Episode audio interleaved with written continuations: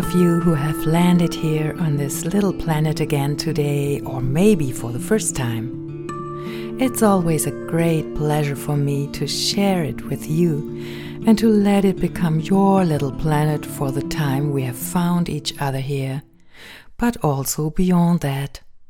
A place where you can rest, relax, and possibly be inspired and to which you can return from time to time. All of you who not only want to hear my voice here today, but maybe also want to enjoy some visual impressions of the planet, are invited to visit me on my YouTube channel. So, but now, to today's podcast episode, which is mainly about how it can be possible for you to bring meditation into your everyday life and in such a way that it can accompany you virtually throughout the day so that it can actually be integrated into work processes as well as into private areas of experience as a basic attitude, so to speak, and thus also as a recurring reminder to yourself throughout the entire daily routine. So that you can remind yourself again and again in the course of a day who you are beyond your person, that is, beyond your personality right now. What you are thinking, feeling, sensing, how your body is behaving. So it's about how, in the midst of everyday situations, you can become more and more aware of yourself. Because if this happens, then it will be easier and easier for you to perceive other people around you more and more consciously, or to experience work processes and, of course, also interpersonal relationships more clearly and less tense. Meditating regularly can actually be a great help here. I often hear from people who participate in my meditation groups that it's possible for them to become quiet for a certain time once a day, and that they're thus able to turn consciously to themselves on a regular basis. But I also hear very often that the times between this practice and the so called everyday life are perceived as two different times that seem to be separate from each other. In other words, on the one hand, there's the time for meditation, and then there is the time in which that takes place, which is often described as everyday life. This always means all those times in which, for example, work is done or leisure activities take place, times when we meet friends, take the kids to soccer games, or take care of the household or the garden. And it's precisely during these times that we often have the feeling that we are not really aware of ourselves that we are more or less functioning habitually. Now we could say, well, that's just the way it is. You can't always sit on the meditation cushion. That's probably true, but ultimately it's not even necessary. In meditation times, we have the opportunity to perceive our momentary state of being very clearly. And of course, there's no question that all the things that sometimes come at us during the time we are not sitting on the meditation cushion often seem to be far away from a meditative, in example, conscious state. All the, I would like to call it impressions, which storm on us, all the unplanned, unpredictable, Yes, maybe sometimes everything else than desirable, but also the everyday routine. All this seems to be so far away from even a conscious state, and in a certain way it is. At least up to that point where we just also, or maybe I should even say, just also directly turn to ourselves This is something we're usually not used to at all, and so it may take some practice.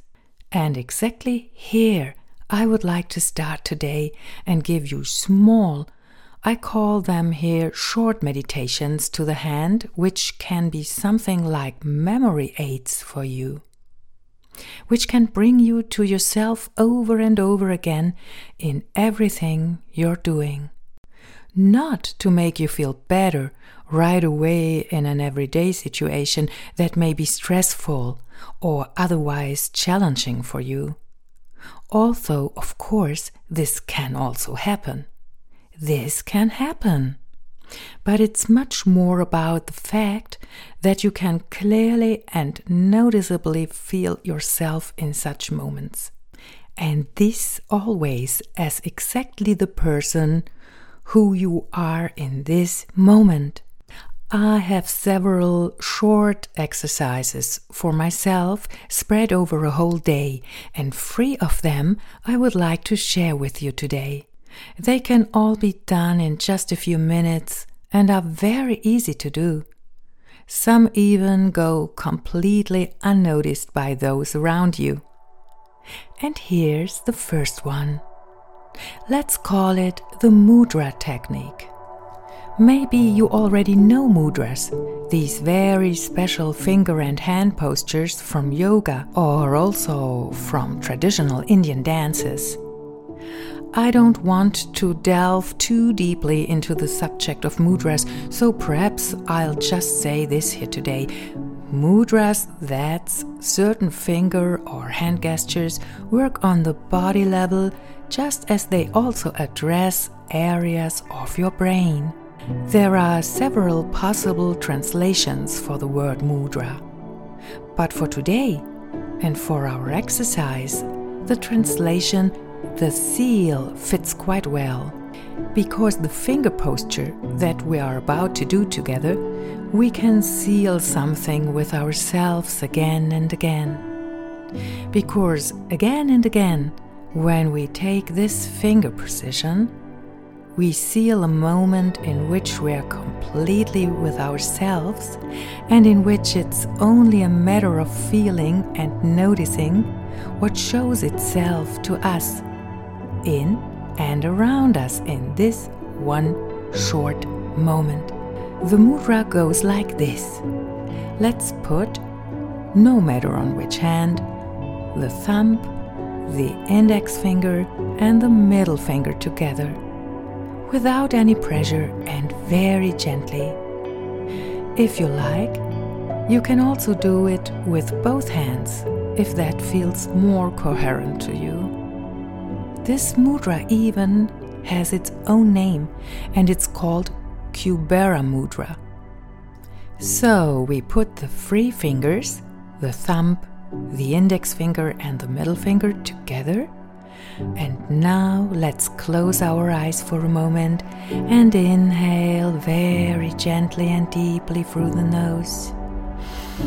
And when exhale happens, let the breath escape through the slightly open mouth. And again in a moment. Inhale and exhale and feel into the three fingers that are lying together there. Now, and if you want to incorporate this into your day as a little exercise, do it like this. Breathe in, let it happen, and then say to yourself inside, I am here. That's it. Maybe now or something later, when you do this exercise, you ask yourself, Oh, great, now what? What's the point?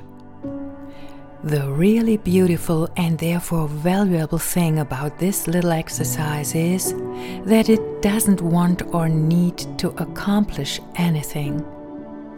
It's just about pausing no matter what you're doing, breathing, and remembering to actually be here right now.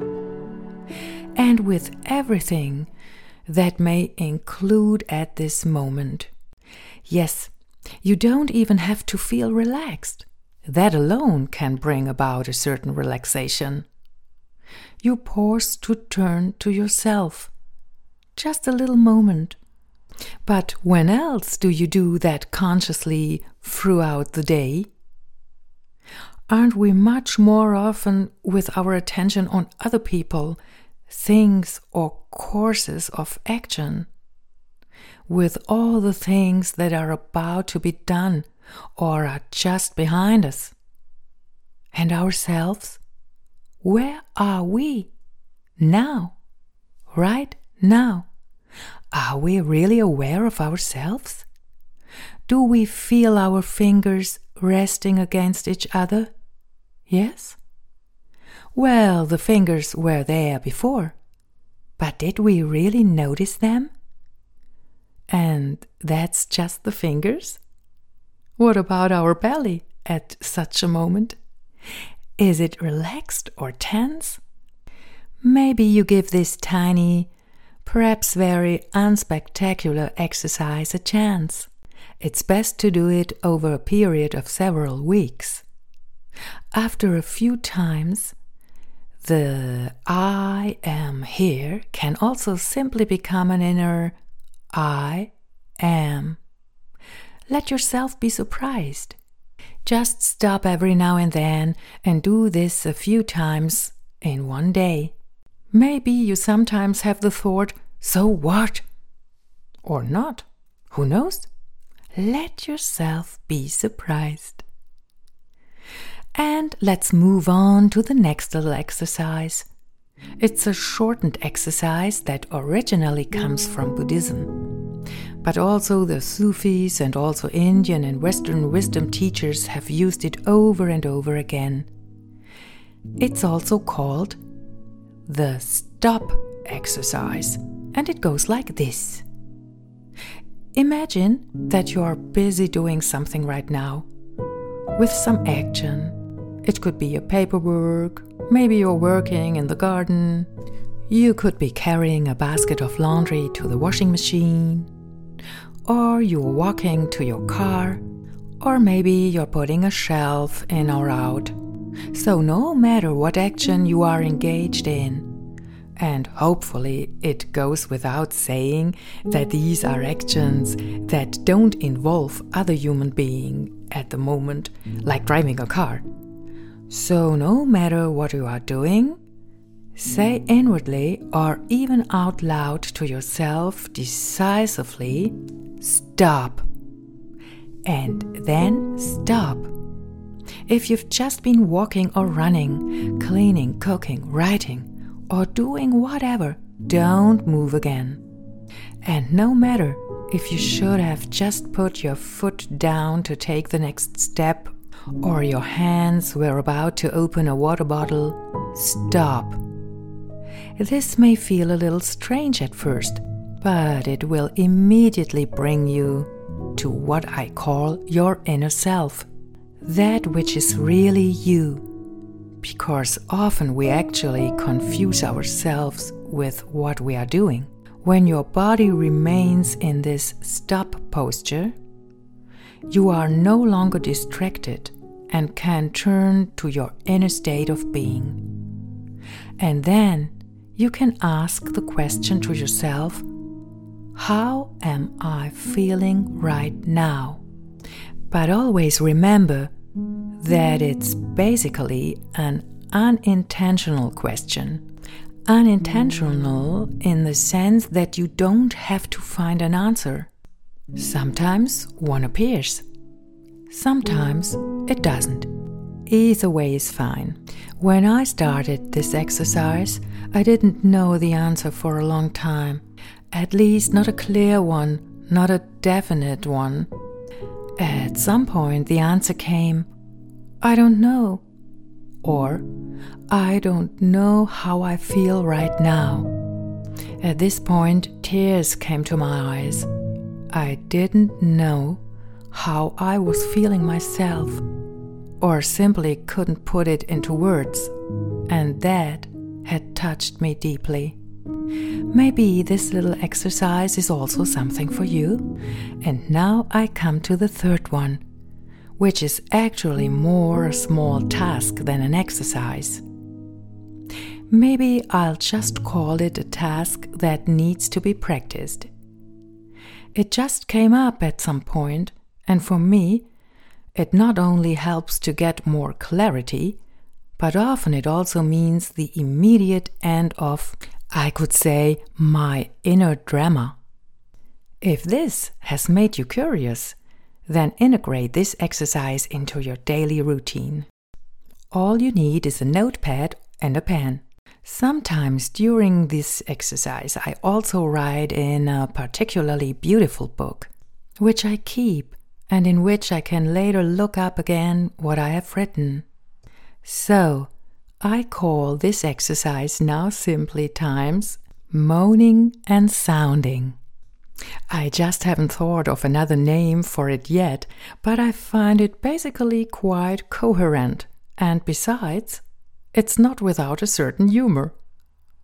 Well, and meditation so completely without humor can be felt fast as nevertheless quite strenuous. But now back to the small task which can also train us in self observation. Every day, just be very, very alert and always immediately notice if you complain about something or someone. And then immediately make a short note. For example, I think it's just too stupid that I always don't have enough time for the things I want to do. You could also put a pencil mark on the paper for each complaint, and directly after that, you breathe in deeply but very gently through your nose. And when breathing out wants to happen, then you open your mouth and consciously fall into a moan to which you also give a sound. Let the moan and also the sound that wants to come happen as uncontrollably as possible. You will be surprised what sounds sometimes come out of you. Yes, these are the free short meditations that I can warmly recommend to you for your so called everyday life. It may be that one or the other exercise seems strange to you from time to time or leaves you perplexed. That's great, because then you can become aware of the fact that the mind inside you is stirring and wants to intervene in a controlling way. Let it be. You could then look at this phenomenon like a small child at the supermarket checkout in front of the candy shelf. All it takes for these little meditative short techniques is just your basic openness to engage with them. And now it's time for me to say goodbye to you for today. If you want, feel free to land here again soon. Here on the small planet, which, as always, can be your small planet too. Feel hugged and maybe already See you soon.